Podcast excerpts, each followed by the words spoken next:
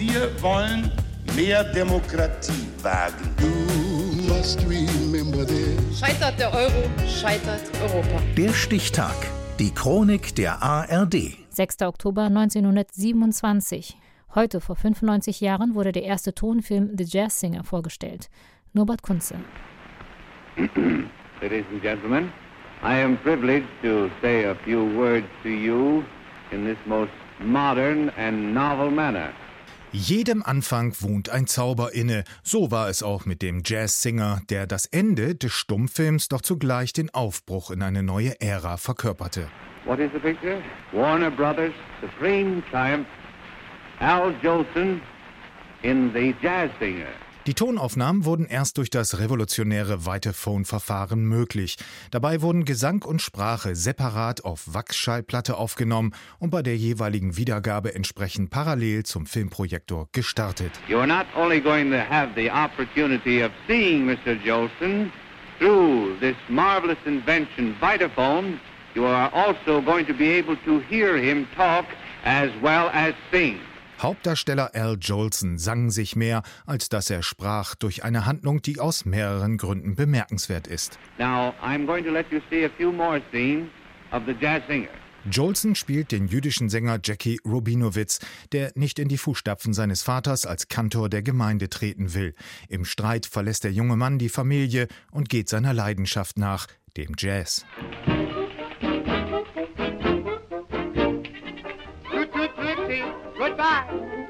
Jahre später kehrt er mit neuem Namen als Jack Rubin zurück in die Arme der Mutter. Mama, listen, I'm to sing this like I will if I go on the stage, you know, with this show. I'm to sing it jazzy. Now get this.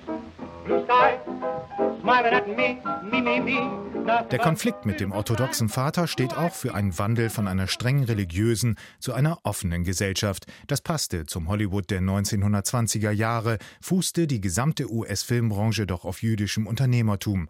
Produzenten wie Samuel Goldwyn, Louis Mayer oder eben die Warner-Brüder trieben die Branche auch technisch, mutig und mit Energie voran. Well, how do you like that? Well, you ain't seen nothing yet, brothers and sisters. Was man jetzt hier nicht hört, im Film jedoch eindeutig sieht, ist weit weniger fortschrittlich, zur damaligen Zeit hingegen üblich gewesen. Al Jolson schminkte sich in der Tradition der Minstrel-Shows das Gesicht schwarz. Heute ist diese Praxis unter dem Begriff Blackfacing als rassistisch und stereotyp verpönt. Mammy, Mammy, the sunshine east, the sunshine west, but I know where. Der Film entwickelte sich nach seiner Premiere zu einem großen kommerziellen Erfolg und als First Talkie zum technischen Antriebsmotor der gesamten Branche. So zog auch die deutsche Filmindustrie nach und brachte zwei Jahre später den ersten Tonfilm in die Kinos, Melodie des Herzens, mit Willy Fritsch, der zwar nur einen einzigen Satz sprach, sich darauf jedoch in einer 60er-Jahre-Schnurre als Allstar stolz berief. Das ist der erste Satz, der überhaupt in einem deutschen Tonfilm gesprochen worden ist. Ich spare nämlich auf ein Pferd.